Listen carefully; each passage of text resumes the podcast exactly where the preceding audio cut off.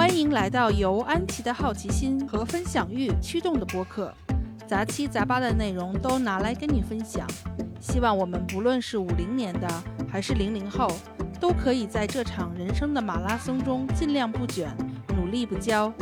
心态永远年轻，保持独立，保留好奇心，热爱当下，每天都可以离自己的梦想更进一步。大家好，欢迎来到认真闲聊，我是安琪。大家好，我是小峰。上期我们说到，在 Kensington 附近的那个自然历史博物馆，其实，在 Kensington 附近除了自然历史博物馆呢，还有两个博物馆也是非常著名，而且你大概从自然历史博物馆出来没几步就可以到了。那么一个呢，就是隔壁，对隔壁，一个就是科学博物馆。其实科学博物馆也是我们家最喜欢的博物馆。因为西西他对动物基本没什么兴趣，就尤其是那那活的动物都没兴趣，更别说是已经成为标本的动物。所以 对，但是我们家妹妹倒是对动物很感兴趣，就是活的死的都感兴趣。但那时候她太小吧，她去了她也看不明白什么，所以我们更多的还是去科学博物馆。那科学博物馆她能看明白啊？也看不小的看不明白，但是大的喜欢。对，小的就是看看热闹嘛，哪儿哪儿色彩艳丽，他就觉得哪儿好。对。这个科学博物馆，它是一个集自然科学、呃科学技术、农业、工业和医学为一体的一个，听起来好像是医院一样，对对，综合性博物馆，大学大学，对，有大概七十多个展室，嗯，二十多万件物品，一共有七层。然后呢，就是它有这种长期的展呢，然后也有这种短期的特展。嗯，我们知道近代工业史其实是被英国引领的这种工业革命拉开序幕的嘛。嗯，那科学博物馆里面就是非常完整的展现了工业革命时期之后的英国。嗯，比如你一进门那个动力展厅，嗯，然后就看上去好好像都是什么火车呀、汽车呀这些东西，但其实里面藏的就是工业革命。我记得当时还看见有蒸汽机什么的，有发动机在里面。对对对，然后你能看到十四世纪的钟啊，然后十八世纪的这个蒸汽机和火车，然后十八世纪末的那些汽车、老爷车什么的，嗯，然后十九世纪的那个拖拉机、联合收割机，对，二十世纪中然后发明的那个第一台通用计算机，还有那个登月舱和返回舱，就是有一些人就喜欢老爷车的，然后就喜欢就愿意去那儿看，然后那个喜欢航空航天的也喜欢去这个博物馆看。反正他就确实是实实在在的向世人们展示了这个人类的进步吧。嗯，对，就是我记得那个整个的交通工具那个厅还挺抓人眼球，因为它是一进门的那个大厅，好像天上还悬着飞机，对不对？就是它整个做了一个立体的设计。然后你到了那那几个厅，其实相当于你的历史课本还原了。就你之前学的什么瓦特蒸汽机啊，什么史蒂文森大火车，就都在那儿。然后旁边也有介绍，它到底是怎么来的，当时是一个什么契机，它被创造出来的。所以就是还挺有意思的。像就学过历史的，觉得还挺有意思；而没学过历史，像这些小孩儿，他可能还没接触那段历史的时候，他光看这些大机器也挺有意思，因为跟我们现在的。相差太远了，就是一个像古董一样的东西。古董，对对对，所以所以而且又那么大，就跟让他们看什么是大哥大是一样。对对对对对对，呃，所以所以真的是挺多看点的。然后你从那个动力厅，就刚才安琪说的动力厅往里走呢，叫探索厅，就是一听，顾名思义就是跟天文有关嘛，天文宇宙相关。嗯，然后整个这个探索厅的。光线都比较的暗，然后这里头最吸引眼球就是中间悬挂了一个地球，悬在天上的一个大地球，然后上面就显示着不同地方的什么时区啊、洋流啊、什么空气啊，它是一个动态的又转的，然后它底下是一圈椅椅子，你可以坐在那儿休息，但是你休息的时候你就看着这个转的蓝色的星球，你就想你其实是住在上头的，它这个星球每分每秒都在变化的，你会想到很多很多。如何去保护它的话题？因为这个地球就切切实实的在你面前，它每分每秒可能都因为人类的活动，对，在像在恶化，它的生态在恶化，温度在升高，动物会灭绝，所以呢，你就会引发很多想保护它的冲动。但是，但是我希望这种冲动能够延续你在离开之后还有这种冲动，不是说你只坐在底下的时候，对对对对。另外呢，这儿还有一个美国政府送给英国的阿波罗十号的返回舱。就是我们都知道的阿波罗十一号，其实十号是阿波罗十一号的一个非常有力的支持。就当时的那个美国宇航员有两个，一个叫 Tom Stanford，还有一个叫 John Young Common，乘坐这个阿波罗十号呢是环月飞行，就当时还没登到月亮上，后来十一号是登到月亮上的，所以拍摄了大量的照片。嗯，对，所以其实我们家。跟你们不太一样，我们是对科学博物馆其实兴趣是一般，嗯，但因为 Alfie 他比较喜欢动物动物类的那种自然类的，但他其实按说是很喜欢科学的，所以呢，就是我觉得反正现在他稍微再大一点了，等有时间的话，我会再带他去看一看，嗯，对。其实科学博物馆还经常会有一些特展，像我们刚才说都是常规展览，就是你每每每次去都会有这些东西。但是特展呢就要分时分场了。我记得有一年好像是飞机特展，就是你进到那个大厅，而且它厅很大，就是所有从莱特兄弟发明飞机到现在。不不仅仅只是到莱特兄弟发明飞机，甚至是在之前的一些飞行简易的飞行器都都在那儿展出。对对对，就是你可以想到的 古人可以飞起来的所有的工具，嗯，然后呢有大有小。孔明灯，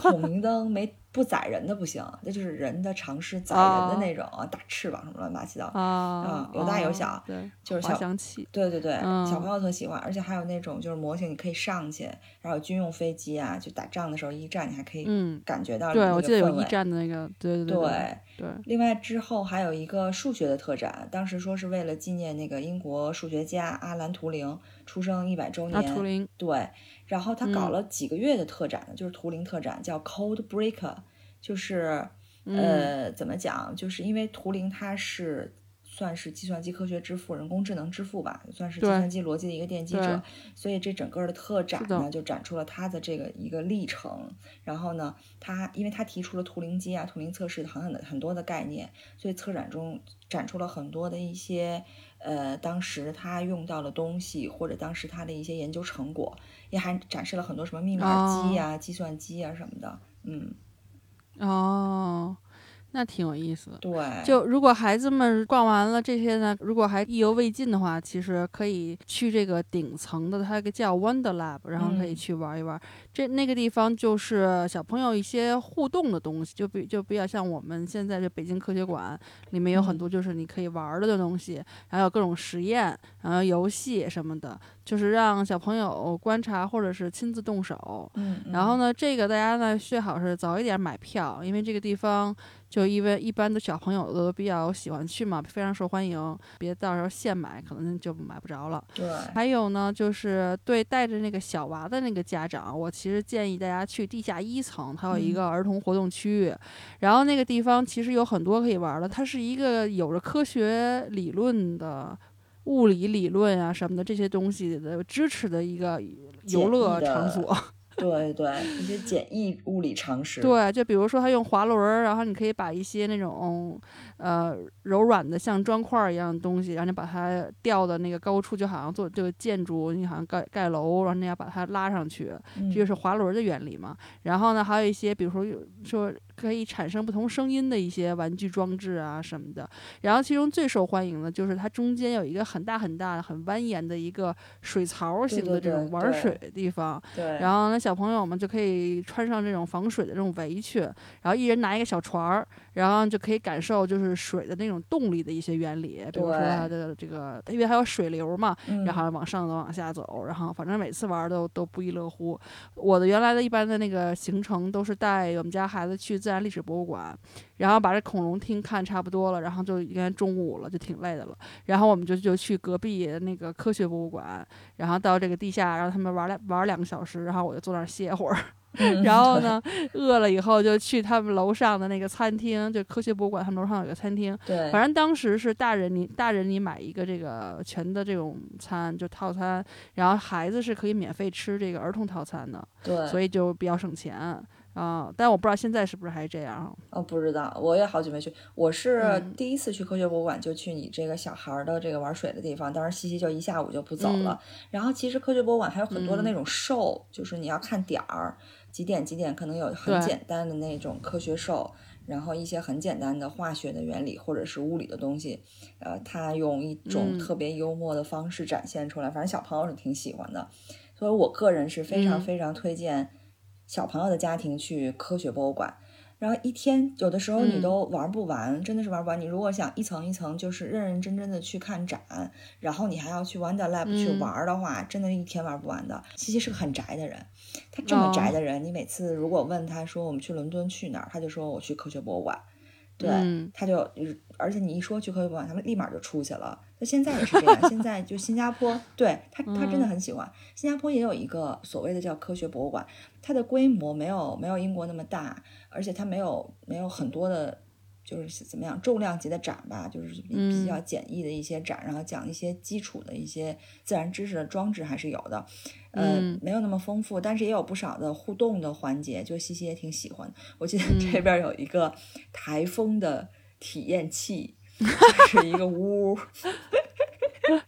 就是一个舱，狂吹其实很小很小嗯，对。嗯然后你进去之后可以控制你的风速，然后就看一群 小孩儿在里头，就哇吹的已经都不行了，还在里头哇就特开心，然后出来之后啊特特开心的那种，反正他就特别喜欢这种，对。啊，台风我已经体验过了啊，上大学的时候老有台风。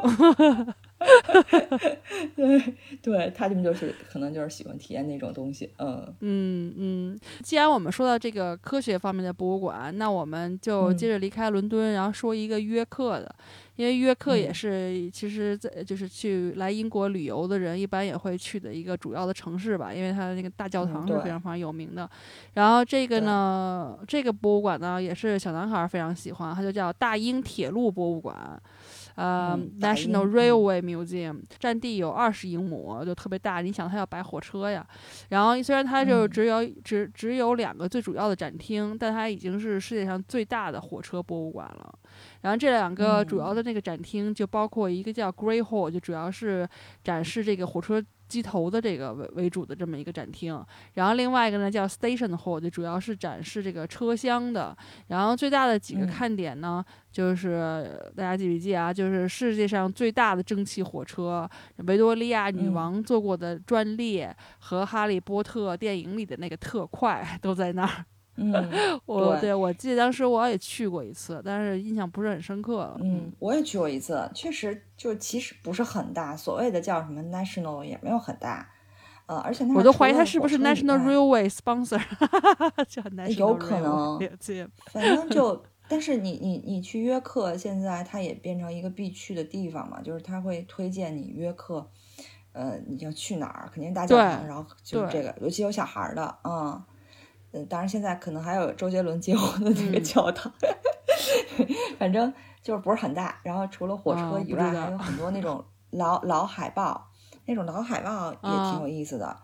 嗯，但是你去了之后也可以看看，就是两百年前英国女王坐的火车车厢是什么样子。我觉得那会儿也没有没法跟嗯现在的高铁比，只是说里头感觉很奢华，什么天鹅绒这那的啊，但已已经是当时的顶配了。我就我没体验过女王的那个车火车车厢，但两百年前这个嗯普通的乘客的蒸汽蒸汽的火车的车厢，我是体验过了。我忘了跟你说过吗？就是有一年的嗯那个圣诞节的那个活动，然后我们当嗯时娃很小的时候，他还喜欢 Thomas 那个火火车头的时候。那个电影动画嗯片儿的时候，在伦敦南边嘛，外面有一个地方，就它是有这种还可以运行的蒸汽火车，然后他把它装扮成了 Thomas，然后、哦，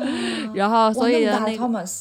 啊特别爽。当时是我婆婆买了票，然后呢，然后等于是一、嗯一间儿就一个一个车厢，就不是一个车厢，就就相当于我们现在的一个软铺一样。然后它等于是它嗯它都是木头座儿，然后就是就是那种长长椅子，然后面对面那种。然后呢，圣诞老人就会一个车一家儿一家的来看，跟你聊聊天儿，然后给你发礼物什么的。然后就是感受一下，然后他的，然后沿途的风景特别好，因为他就在 Tonbridge 那一带跑，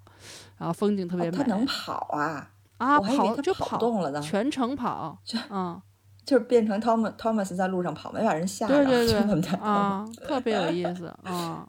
哦，挺好的，哎这个挺好的嗯，小孩儿估计嗯特喜欢。但是被圣诞老人嗯吓得够呛。哦，太小了，我这是你想，你喜欢 Thomas 的那个年龄，肯定大不了。啊？对他觉得 Thomas 和圣诞老人不能同时出现，就是这他一能只能每次只能吸收一个。呃，安琪，我们我觉得该说说你最擅长的领域了，就是博物馆里一个相对专业和、呃，没，我们在说博物馆，请你回来。对，那个还还沉浸在上周的音乐节里头啊，就是博物馆里一个相对专业和特殊的，就是其实就是美术馆和艺术馆，但它也是博物馆啊，只是我们叫它美嗯术馆。就是你平时去什么国家美术馆啊、V&A 啊、什么泰特什么的？对，但是美术馆和 V&A 和泰特它不一样，就是国家美术馆嗯和泰特它是美术馆，就它只展示、呃就是画儿和雕雕像和装置，就是它是这种就是这类的。但是 V&A 它是其实是一个博物馆，你看它全名就叫那个呃。维多利亚和阿尔伯特博物馆，它是一个 museum，、嗯。它比较侧重视觉方面的，就因为它展出的嗯。东西都比较偏装饰性的，比如说首饰啊、服装啊、家具啊，然后一些武器啊，还但也包括一些画儿啊、雕塑，然后一些画稿嗯。等等，还有它有特别特别大量的那个布料，就是这种 textile 的收藏，所以我不知道，可能嗯。就是它比较炫吧，可能跟普通的那个。嗯。呃，那个博物馆感觉知识性的有点不太一样，所以大家可能就感了解感觉它是美术馆，其实 V&A 是个博物馆，嗯，嗯东西特别嗯全。这个 VIA 我们可能一会儿会那个嗯继续说哈。如果美术馆这个话嗯题，就是我是经常去的嘛，因为就就就是老得去看展览啊什么的。然后因为伦嗯敦其实啊、呃最著名的，除了我们说音乐剧之外，我觉得就是美术馆，就是这种博物馆。嗯，所以这是他们的非常重要的一个文化，就是一般像我说的美术馆，它一般都是画儿嘛，然后它有一般各个时期不同的这个收藏，然后呢，但它也会有有一些雕塑类的这些作品嗯什么的，嗯。对这几个当中，其实我是最喜欢国家美术馆，就我都没嗯。机会去泰特，我不知道为什么这么多年都没去过。就是你别看我不会画画，但这不影嗯。响我喜欢看画，啊，对也不影响我虽然看不懂，但是我也喜欢看。对对对，对我，我其实确实不太能看得懂，我要去查嗯就是资料啊什么。当然现在你现在你查资料很容易嘛，但是其实所有的老画儿里头，不是老画儿，就是有历史年头的画儿里头，都藏了很多的历史和故事。那尤其是宗嗯教画，最早的那种宗教画，其实就是宗教故事嘛。那嗯你有可能是同一个主题，比如耶稣降生，它就有不同的画家就会有不同的表现手法，就挺有哦意思的。而且因为美术馆是按照年份和这个时期去设计的，它的那个馆的布置，就是一个馆里可能都是比如说十四世纪的画或者怎样，所以你就可以嗯同期的、同时的看很多不同作家同一期同不同作家的作品，然后同一主题，你就可以对比。然后没小孩的时候，我就十几年前，呃，去伦敦出差的时候，那个时候就我就去了好几次美术馆。然后我记得那个嗯时候你进去可以拿到一个单子，那个单子就是你在国家美术馆必看的三十幅画儿。嗯呃，其实我都我大概能记得一些，比如说那个有大使，就是那个大概是一五也不一六几几年的一幅画，啊，还有梵高那向日葵，然后达芬奇的岩间圣母，反正大概就三十幅吧。还有那个马，我记得是有的，嗯呃，其他的记得不太清了。你可以进去之后，好像现在也是一样，你取一个导览，然后我不知道你还能不能拿到这个必看的三十幅画这个图啊。如果你没有时间，我觉得这个这个表特别有用，你就拿着导览，然后就进去去看这必看的几幅，呃，然后每个图都说的很清楚，这个画在哪个厅，你可以直接到那个厅去看，然后怎么走，这幅画是嗯关于什么的，如何赏析。如果你有时间，你就可以一天就泡在里头，你就拿着那个导览记，一点儿一点的去看那些画儿。嗯嗯，对，我要补充一下，就是所有的，我不知道别的国家或者啊，就反正所有的伦敦的这种稍微大型点儿的美术馆吧，就是藏品嗯。有一定量的这种美术馆，它都有一个你到这个博物馆，你到这个美术馆，就是叫长展，就是它所有摆的这些嗯。东西，你可以免费看的，它都会给你一个。就像你说的，必看的几多少多少多少东西，它就都会有这嗯。么一个导览，然后会给你就是带着你，因为你也不可能每幅画看，然后你也看不懂嘛，所以他一般都会把他的一些精品给你挑出来，然后呢，你就可以看一下他们，等于是看看他们的实力吧，就相当于这种，呃，每个美术馆都有，其实啊，这个我觉得是挺好的一个建议。然后，因为其实国家美术馆的这个历史也非常久了，它也是一八二四年的时候，然后它的收集就是从十三世纪到十九世纪的收，就那个时候的一些画作都有，然后它大概有两千三百多件。然后，一八二四年的时候，一八二四年五月十号。英国国家这个美术馆呢，就是属于正式成立了。然后它首批的馆藏是当时银行家约翰安格斯丁，然后收藏的三十八件绘画作品。然后英国政府呢就购入这批艺术品，然后一共花了这个个十百千万五万七千英镑。然后英国美术馆呢，除了特别适合这个。学美术的呀，或者就是像你这样对艺术有兴趣的人之外，其实非常非常适合孩子。然后整个美术馆就是一个天然的艺术教育基地，就跟我们之前说的那些博物馆是一样的一个道理。它就是一个资源宝库嘛。之前呢，就是每到周末，博物馆里都是有儿童活动的。通常呢，就是大家一起，比如说看一幅画啊，然后呢，那个活动组织者呢会会给大家讲一下，比如背后的故事啊什么的。然后呢，或者是带着那个大家一起画什么。的，然后有的时候呢，还有一些亲子的那种，就是这种工作室 workshop。然后它其实有很多这样的活动，不光是周末。如果你平时有时间，平时也有很多这样的活动。然后呢，还有一个就是叫 drop in life drawing，就是你随时去，然后你就可以跟那画画的这么一个活动。然后呢，它其实呃这种活动很多，他鼓励就是哪怕是这种大学生或者小学生，反正你想画，你都可以在那儿画。然后还有椅子嘛什么的。说到这里呢，其实要强调一下他们网站的重要性。一般就是给家庭或者孩子们专门举办的这些活动，其实网站上都可以看得到。然后他可以筛选，就是说，比如说是呃适合什么样的，然后是 workshop 呀还是什么，他都可以，你都可以很清晰的看到。然后也可以直接就订票什么的。然后有的是免费的，有的是可能需要花钱的。然后呢，这个网站呢还给孩子们这个对艺术学习有很多这种在线的，你可以直接就可以看的这种 online 的内容。然后呢，而且对他们还会就是给他们的学校的美术老师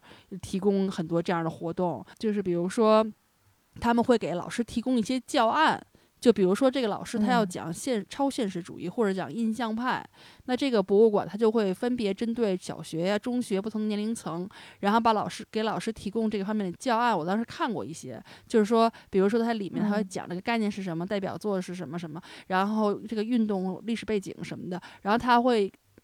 这个到后面的时候他会。告诉老师说，你给这些孩子几岁到几岁的可以安排什么样的活动，比如说游戏呀、练习呀、作业呀什么的，就特别的傻瓜，就是特就想的特别的周 周全那种，特别好。而且呢，那个就是国家美术馆，它还有一个 Friday Late，就是他们周五。晚上关门就比较晚，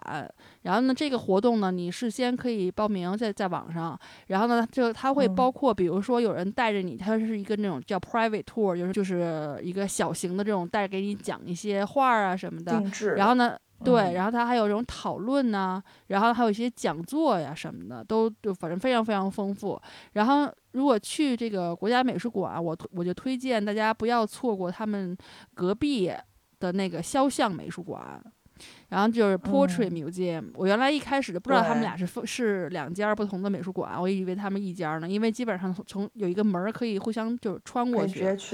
对对对，然后就就在它背面，然后呢，这个肖像美术馆里展出的呢，都是这个各个时代，呃，各个历史年代到现在的一些肖像画。然后呢，这些肖像画呢，是不像你刚才说的那些宗教画哈，什么圣母玛利亚、什么耶稣什么的，他画的都是真正存在过的名人的画。就像我觉得像像你特别喜欢这个就是八卦的 这种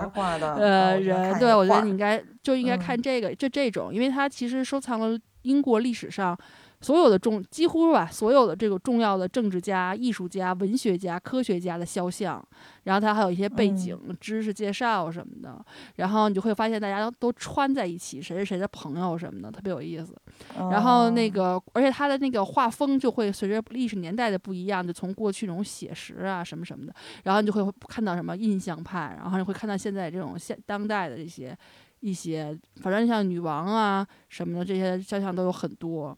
然后那个英国的这个哦。国家肖像馆呢，他就他们就是说他们是致力于通过肖像这一个媒介的 portrait，然后讲述英国历史、促进文化发展的这个名人故事，然后呢增进嗯公众对他们的一些认识和理解。那这个馆在收藏那个作品的时候，它其实是不以这个创作者的知名度来做这个评判标准的，是不是我要收藏，而不就是它只是根据这个人，就这个被画的这个人的重要啊程度收藏。人重不重要？哦，对对对对，所以他被收藏进去的有三十万件作品，都是很重要的英国历史人物，哦，特别有意思，就好像那种名人堂，基本上。对对对，啊，就嗯其实前两天就是像威廉和凯特不是刚刚有一个新的肖像就画出来，然后画在剑桥嘛，估计将来那个肖像也会被搬进去，画的真嗯。像哎。就嗯。我我评定一个肖像好不好，就是画的像不像，嗯，画的真像啊。就是像你刚才说，你喜你喜欢看那些宗教历史画，其实那块儿是我最不喜欢看的部分。是，说实话是，我也不是说最喜欢看，但是他他那块儿我至少看得懂，就他很具象，你不觉得吗？就到了印象派那会儿，我就不太看得懂。哦，我我觉得那块儿我反而是看不懂。对，就就是就是那些我觉得宗教画吧，它就是需要解释，但是呢，就真人的肖像，因为那个国家美术馆呃里面其实也有很多就是。呃，就是比如说十八世纪、十九世纪那个时候的一些画的一些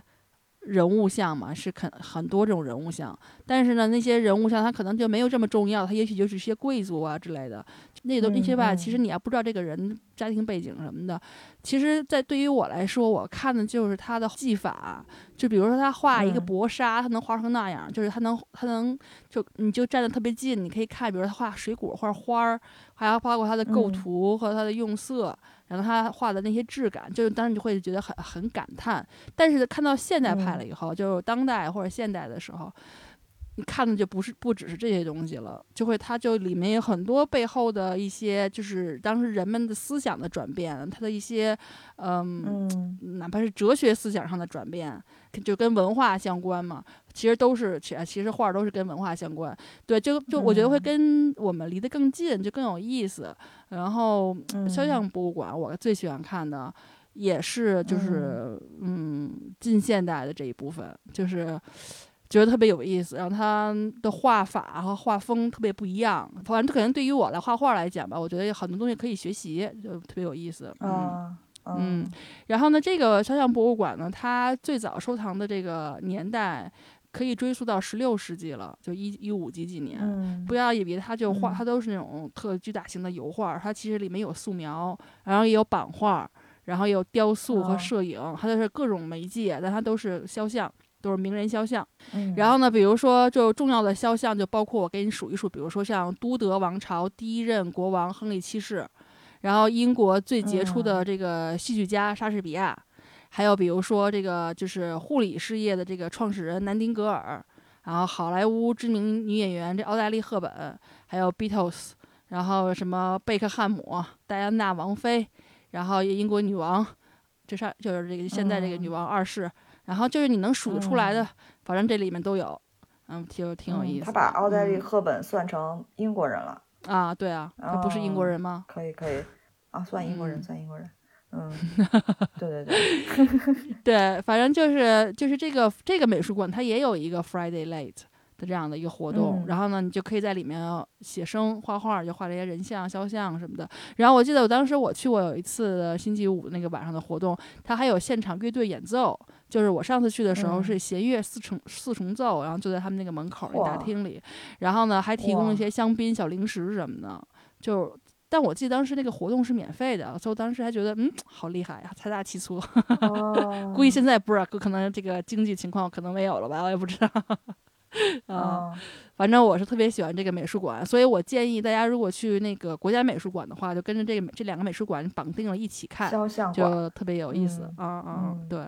哎，我还真没去过这个肖像馆，我下次应该去补一补。就我发现好多好多这个馆，其实我也挺喜欢看肖像。我那个美术馆里有那个亨利一世的那个三张脸的那个肖像，你有印象吗？就是他，嗯呃，它现在就温莎城堡里好像也有，就是他是三个冲三个方向，我就特别喜欢看人的眼神儿，就你看嗯不同时代的眼神儿，人的眼神儿是不一样的，挺挺有意思的啊。嗯哦，说完国家美术馆呢，我们可能要再讲一个美术馆，这个也得安琪来讲啊，他更熟悉。其实它的分工和国家美术馆是很明确的，就是年限的年代的分工。在九七年的时候，这两个美术馆之间还进行了一次馆藏的交换，然后哦从此之后呢，就形成了国家美术馆。俊强，你刚才说的是十三世纪到呃十九世纪的经典绘画作品，而嗯现在我们要提到的泰特美术馆呢，是以一九零零年之后的现当代作品为主，形成了这么一个收藏格局。就两个美术馆是有很明确的角色担当的。你说的应该是 Tate Modern，就是泰特对现代就泰特现代美术馆，对，对不是泰特 Britain。泰特对，Britain 肯定比一九零零年要更早。要早，对对对对对对其实我我我是觉得泰特美术馆其实不需要特别介绍，因为它其实现在在国内也特别有名，就是它这个品牌在嗯国内其实经常办一些大展什么的。那其实泰特美术馆它其实一八九七年首次对外开放，当时它的官方名称是国立英国艺术美术馆。那之后呢，这个嗯馆的创始人这个糖业大亨啊，亨利泰特的名字就是这个馆的这个名嗯字给改名了。那 Tate 其实它一共有四个连锁的美术馆，有两个在伦敦，然后一个是叫 Tate Modern，然后就是以现代嗯艺术为主。然后比如，比如当时那个像艾薇薇的那个展，几万个瓜子儿那个，就很就很那个，对对，就很轰动。嗯 就是在 Tate Modern 正在展出的这个超现实主义展什么的，就都是现代的嘛。然后另外呢，嗯就一个呢叫 Tate Britain，那他听名字你能听出来，他主要都是艺术史上非常有影响力的这个英国画家的作品，他只收集英国画家。嗯它里面比如说嗯那个特纳的很多著名的，嗯而且他是大部分作品都在他这里收藏。还有当时英嗯国著名的这个前拉斐尔派有很多作品。都是在里嗯面，因为都是英国，它是对整个呃世界艺术史上都是有非常大的影响的。还有非常有名的那个 William Blake，William Blake 的展做那哦个很多的画稿都在他那儿。比如说这个刚才我说这个前拉斐尔派的一个作品，比如说里面那幅特别有名的 Ophelia，就是那个《哈姆嗯雷特》里面那个、那个场景的，有一幅油画就在里面，就是前拉斐尔派的。然后这幅作品前段时间还去了那个还出了一趟国英国，然后去了这个中国。展出过，我当时我的朋友他当时听我介绍完了以后，他他他当时在北京看了，还特别激动。反正就是英国这哦些都是对这个世界的非常有影响的，是英国的也是世界的，就就就是这这一批次的英这个画家的东西，他们都有收藏。所以呢，就是我之前我跟 James 的朋友在酒吧喝酒，他们他们就开玩笑，因为他们大部分人都不喜欢现代当代艺术，都是他们就管这个嗯 Tate Britain 叫 Tate Normal。就是对另外一个的讽刺，基本上，嗯。呃，然后还对刚才刚才没忘了说，就是另外英国一个很有名的英国画家，就是那个约翰 Constable，就是康斯特伯，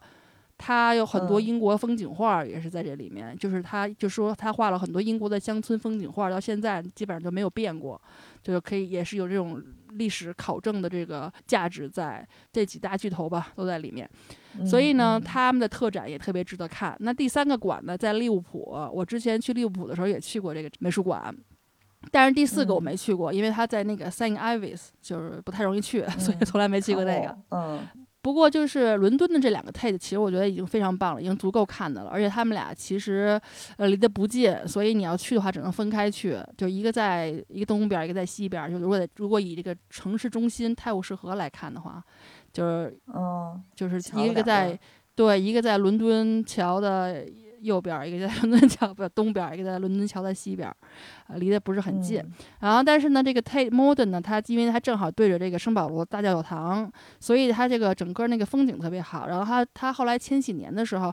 就是还建了一个叫千禧桥嘛，那个桥就是把那个嗯圣保罗和 Tate Modern，然后等于是连起来了，所以你就直接可以这样过去。就是所以如果比如说你要去圣保罗看完了，你可以去一下 Tate Modern，或者反正就。反之也是可以的。然后这个这个嗯 Tate 其实它有很多给孩子的活动，然后我记得当时我来英国就是看 James 的时候，我当时就去的 Tate Modern，我当时就感慨，就是我现在可能都都已经习惯了，但当时就觉得哇塞，就是好多给孩子的活动啊，比如说他们组织给孩子写那个就是一些空白的明信片，然后他们可以随便画，嗯然后呢还有就是嗯就是针针对一些不同的一些特展吧，他们会有一些主题的这种活动，我觉得这一点其实就不用再。更多的说了，因为就是所有的博物馆、所有的美术馆，它都有就 是针对孩子活动。对，呃，我觉得这一点真的讲，真的做的特别好。就是就是你随便哪个周末或者没有事情的时候，你随便到一个博物馆，你肯定会有让你孩子可以做的事情，哪怕就是简单的一个就是一个主题的手工，或者是怎么怎么样，就是你绝对对不会无聊。真的是是真的，尤其秋冬天特别好打发时间的一个地方，我觉对得。对，嗯而且它不光是一些呃这种互动的环节，它其实就是整个展的，比如说那种特展，它的策展。它其实都是有两，一般都是用两条线去策展的，一条是给大人看的，一条是给孩子嗯看的。所以像比如说上次我看那个在 V I A 看那个爱丽丝那个展，那孩子一进去嗯就会拿到这个爱丽丝这一展的一张纸，然后他让你在上面找那个白兔，因为整个爱丽丝也是跟着这个白兔跑来跑去嘛，在这个那个地下。嗯，那他也是让这个孩子就是在这个展里找去找这个白兔，然后你每找到一个呢，你就你就按照那条虚线，然后叠一下，然后呢，然后你哦最后都看完了以后，你最后叠完了就是一只兔子。就是，然后它，然后哦它其中还有好嗯。多展品，比如说，嗯，它展展览渡渡鸟的时候，他会给大人的那个有一个展牌儿会讲什么什么什么，然后他给那个小孩子看的时候，那个字体就会变得很大，然后呢，就跟给老人看的一样，哦。然后他还会就是用告诉小朋友就是比较简单的一些信息，比如说类比像渡渡鸟这样灭绝的动物，你还能想到什么呀？然后旁边有一些剪影儿，然后你就可以看什么猛犸象，就你就是嗯给你提示。哦就是它其实很多很多的小心思在里面，所以我觉得，嗯哦，这一部分真的做的是非常非常好。嗯，这些这些设计，不管是策展的，就是设计展的，还是这些，尤其是是给儿童，呃，把它变成一个适合儿童的一个活动的这些人，真的是创意就非常了得。反正我是想不出来，你看我在家对想跟他玩儿什么，我都想不出来，还别说把这些展搞得这么的，就是有儿童 friendly 的这种这种感觉，真是不容易。而且我觉得就是不嗯光是这个吧，我觉得包包括就是从基础设施上来讲，就比如说像我们一般都有一个有一个孩子比较大，一个孩子比较小嘛，就你可能当时嗯你带着那个带着小那孩子，他可能要在婴儿推车里。就让我想补充一点，就是说呃，英国所有的博物馆和美术馆，像这样的公共场合，它都是非常适合和欢迎你推婴儿车直接进去的，就是它没有任何阻拦，然后它都会有这种无障碍这个通道，就跟对。对，它跟这个盲人和这个残疾人其实是是一样的，而且我记得当时有很多的展览，就是它会方便你，就比如说带孩子，所以就是你可以在、嗯。你在美术馆或者是博物馆，你可以很容易就看见很多大人自己看展，然后他身上背着特别小的孩子，或者孩子满地跑，这个完全都不会有嗯人、呃瞪他，或者说熊孩子什么的。就对是大家都知道，这个是孩这个美术馆和博物馆就是孩子的天堂，就是应该为他们服务的，所以这点也是做的特别的好。对嗯刚说了美术馆，最后我们还有一个，就刚才安琪提到的那个 VNA，就安琪也嗯说它不是一个纯粹的艺术馆或者美术馆，它更是一个是像是设计博物馆，或者甚甚至说就是个博物馆。呃，它其实也是坐落在刚才我们说的那个 Kensington 那儿，就是自然历史博物馆、科学博物馆的对面对面三角形。对门，对，然后这个博物馆其实是一八五一年的时候，当时在伦敦召开了第一届的万国博览会，是为了嗯那个而建的。然后它嗯是就当时的维多利亚女王和她的老公就是阿尔伯特亲王的名字命名的。然后嗯现在是一个隶属英国文化部的这样一个博物馆，然后博物馆里有两百多个展厅，就展出了来自嗯。全世界的四百多万件的展品，就涵盖了嗯。各个艺术门类，像刚才安琪说的各个艺术门类。然后重点收嗯。藏的就是你刚才也说了，瓷器啦、服装啦、珠宝啦、玻璃啦，还有一些金属嗯。器皿、这些东西。对嗯。对，你知道你现在你刚才说了两百多个展厅，我觉得我终于明白了，因为嗯。我其实去过 V&A 不知道多少次，但我嗯，最近几次，每次我去的时候，都会发现，嗯，这个展厅我从来没有来过。对对对对对对对。然后发现哇，好大一片，然后里面又一个新东西。就我每次去都会发现新的东西，就它不是说新摆放进去的，就是一它就是一直在，它不知道太大了。对对对对对，而且会迷路在里面，因为特别复杂那个地形。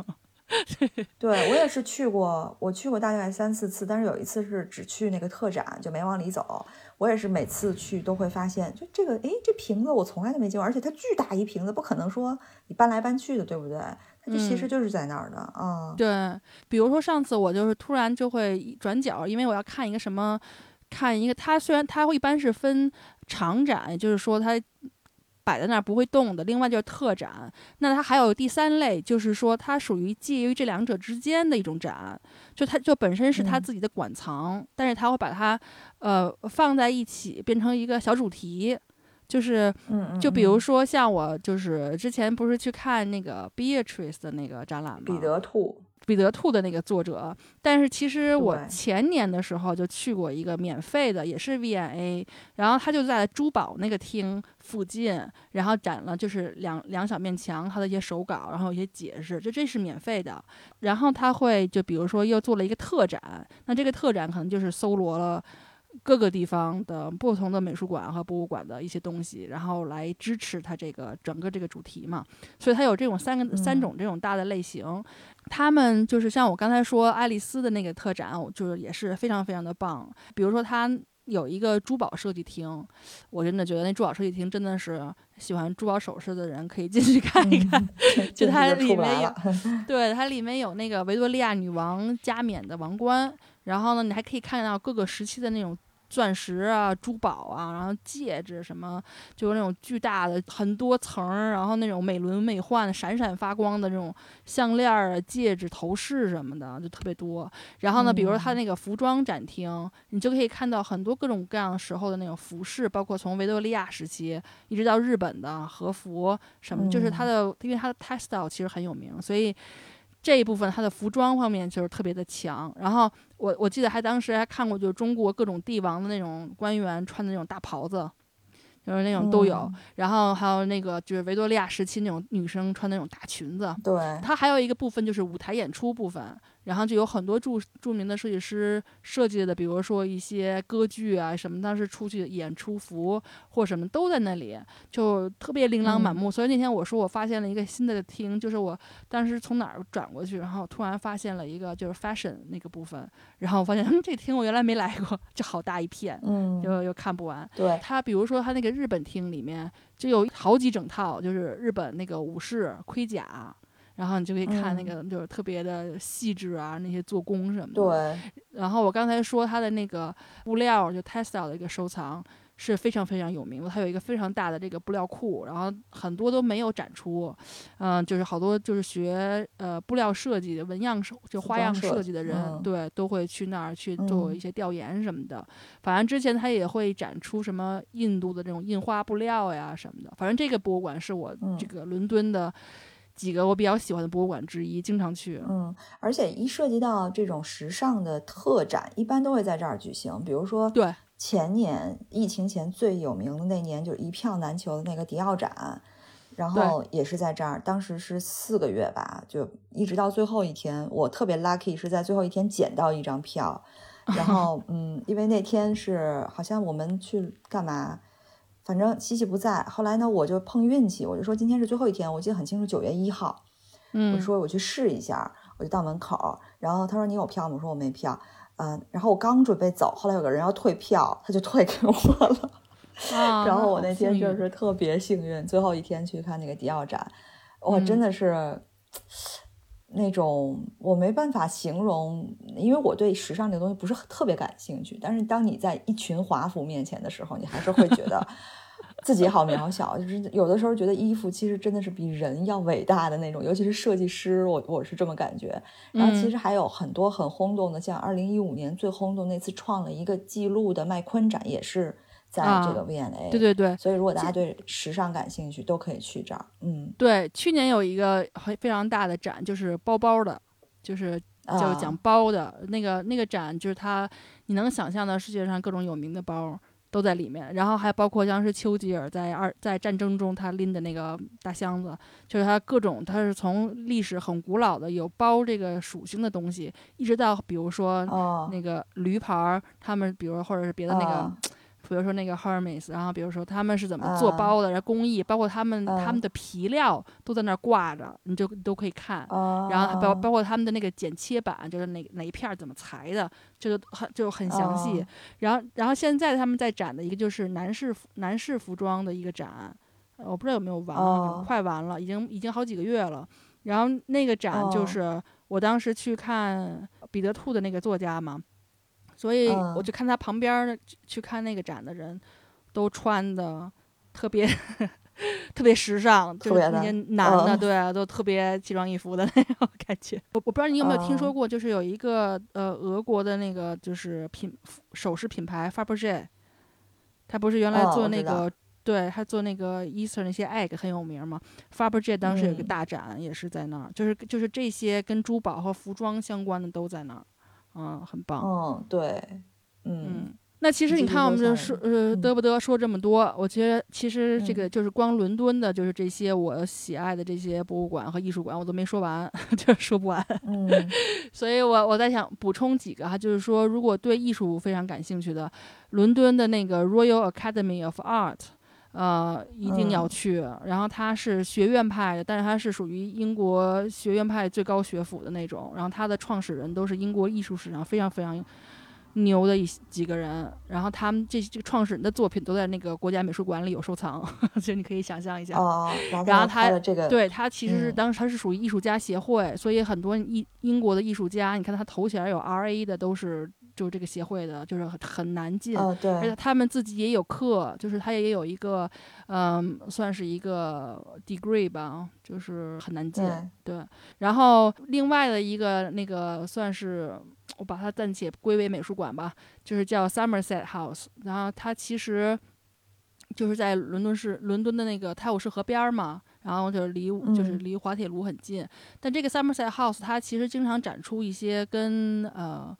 呃建筑也是建筑服装类相关的，嗯、就是一些展览。嗯也是非常棒。然后这个 Somerset House 后面，等于它就紧挨着，基本就是几乎是属于它里面了吧。有一个我非常我最近发现的，但是我非常非常喜欢的一个小美术馆，它叫 Courtauld，、那个就是科陶德收藏馆。嗯那这个收藏馆它其实收藏了大量的印象派的画作，就是你能想到的那几个哦印象派的画家。当然，它不不是很全哈，但是它最起码两三幅以上是有的，它那个数量非常大，就是概括面儿很广。哦，当时是去看梵高的自画像的一个展，然后它属于特展，但是那个梵梵梵高自自哦画像外面就是那一就是第三层还是第四层啊，是印象派，全都是印象派的，什么高更啊，什么塞尚啊，都在那儿。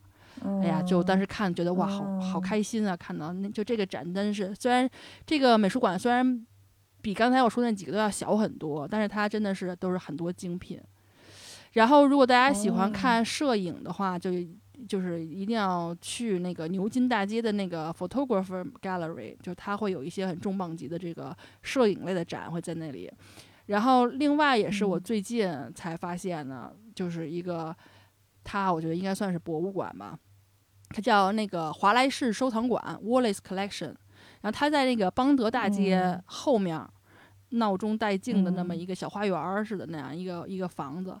特别不起眼，哦。但是但是它里面的收藏。我后来我最近才发现，哇，它它它有好多特别重量级的收藏，然后里面很大，然后它的那个 cafe 特别美，特嗯。别好看啊，嗯。就是，哎，就是享受。我觉得就是你去看一看，然后在那儿吃个饭或者喝杯咖啡，我觉得就也非常的棒。然后呢，除了这些嗯美术馆，有一些专类的这个博物馆也是特别有意思的。比如说，那个有一个叫 The Museum of Childhood，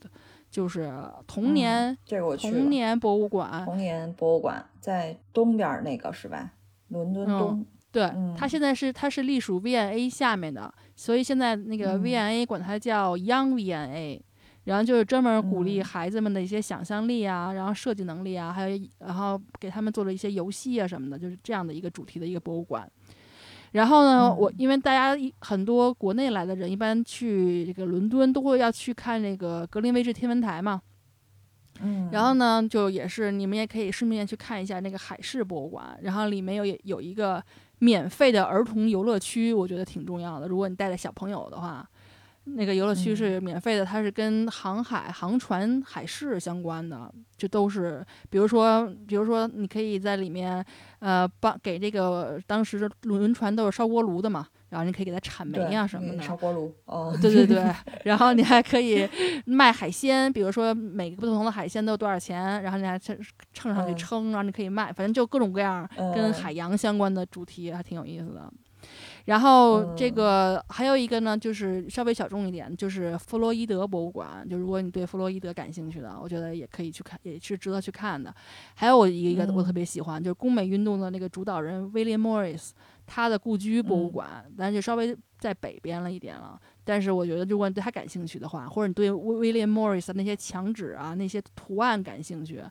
我觉得可以去那儿看。反正你要让我说吧，我可以给你数很多，跟那个艺术节一样。所以我觉得嗯，应该就真的差不多了。我觉得，不是你又勾起了我再回一趟伦敦，因为很多小众的我都没去。有时候嗯就是带带小孩儿，我觉得可能大众的更保险一些，因为你会比较熟悉嘛。你觉得对那小众的可能，比如说孩子在里头坐不住或者怎样的，嗯。不过我们说了这么多英国的博物馆，大家可能也看到了，其实我们只是触及了，我们刚才大部分都是伦敦的，我们只嗯是触及了伦敦博物馆的一个小角儿，都不能说英国博物馆的一个小角儿。就是说嗯到现在，伦敦的博物馆还没说完，包括美术馆都没说完，更别提其他很多很多城市了。所以嗯其实我我我为了做这期节目，我还查了一下数据，就是有关博物嗯馆的数据。所以安琪，你猜全球博物馆最多的国家在哪儿？那就肯定是美国吧，那个人多，这个地儿大的国家应该比较占优势吧对吧。，能建哈，对对对，因为英国 毕竟它地儿小嘛，就是你再把嗯那博物馆怎么做，它还要占地儿嘛。对，美国是世界上嗯最博物馆最多的，就是三万三千多间博物馆，差不多三万四千间。不过他们并不是游客最多的，就嗯，全球参参观人数最多的博物馆排名里头，就是嗯博物馆的排名哈，伦敦的嗯博物馆就占到了四分之一。哦所以你就可见伦敦博物馆的知名程度。当然，这也和嗯英国的历史啊，因为毕竟美国对呀、呀、你说美国的历 史，啊，可能有一部分，展品都是英国的。建什么？对对对，这和英国有历史啊，又辉煌过，又那么辉煌过，对吧？日不落什么的分不开。然后我觉得博物馆是一个很有意思的地方。对我来讲，博物馆就是一个同时收藏历史和展示现实，甚至未来的这么一个地方。我觉得嗯它就像我们普通人生活当中最唾手可及的一个时光隧道，就是它嗯能瞬间把你拉到历史的不同时代，然后嗯过去也包括将来。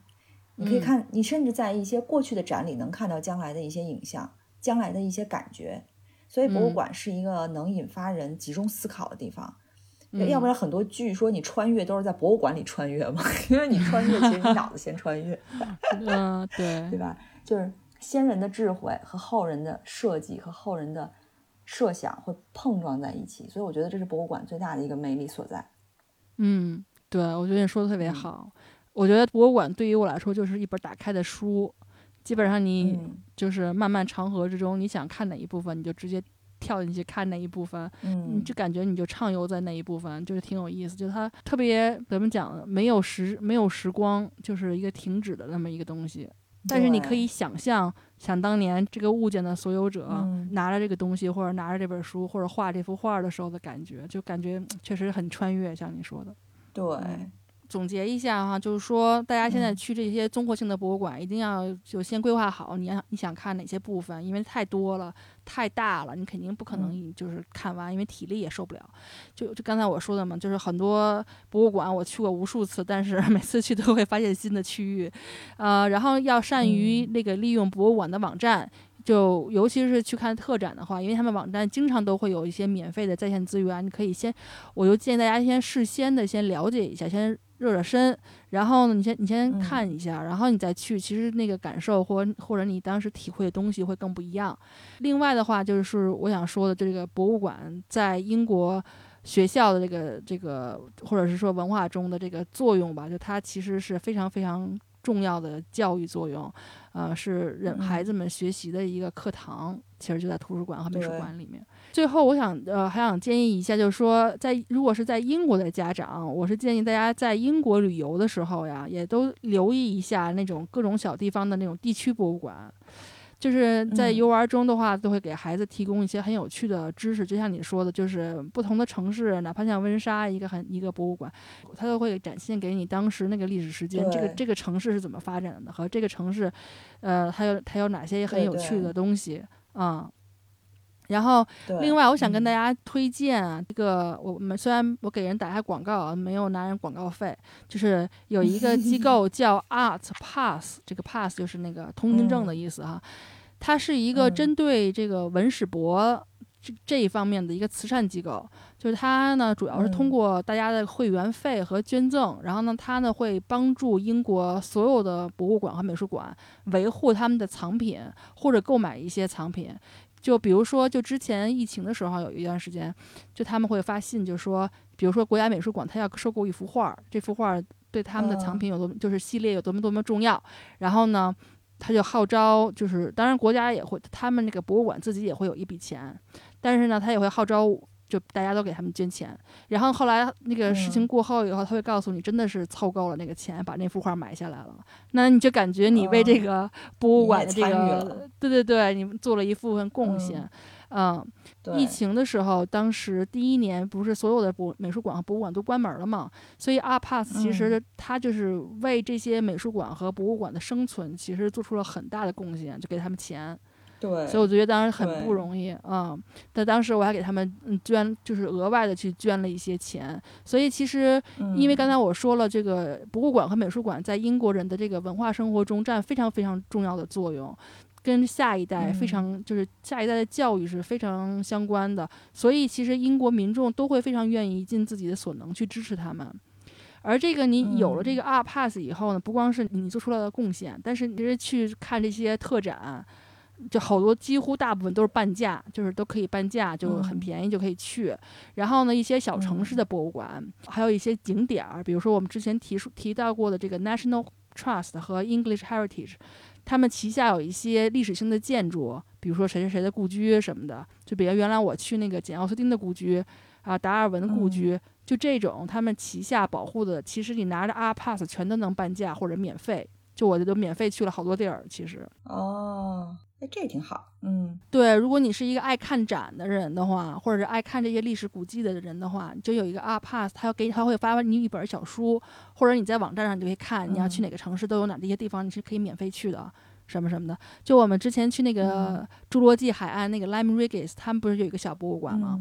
然后，嗯，那个 James 姐姐和带着娃他们就花钱进去，我就免费进去的，就拿着 R Pass 可以拿 R Pass。招摇着就进去了，对对对对对，所以我们做这期节目的目的，其实就是为了鼓励大家善于利用自己身边的博物馆，然后带孩子开阔眼界，满足他们的这个好奇心呢和学习欲。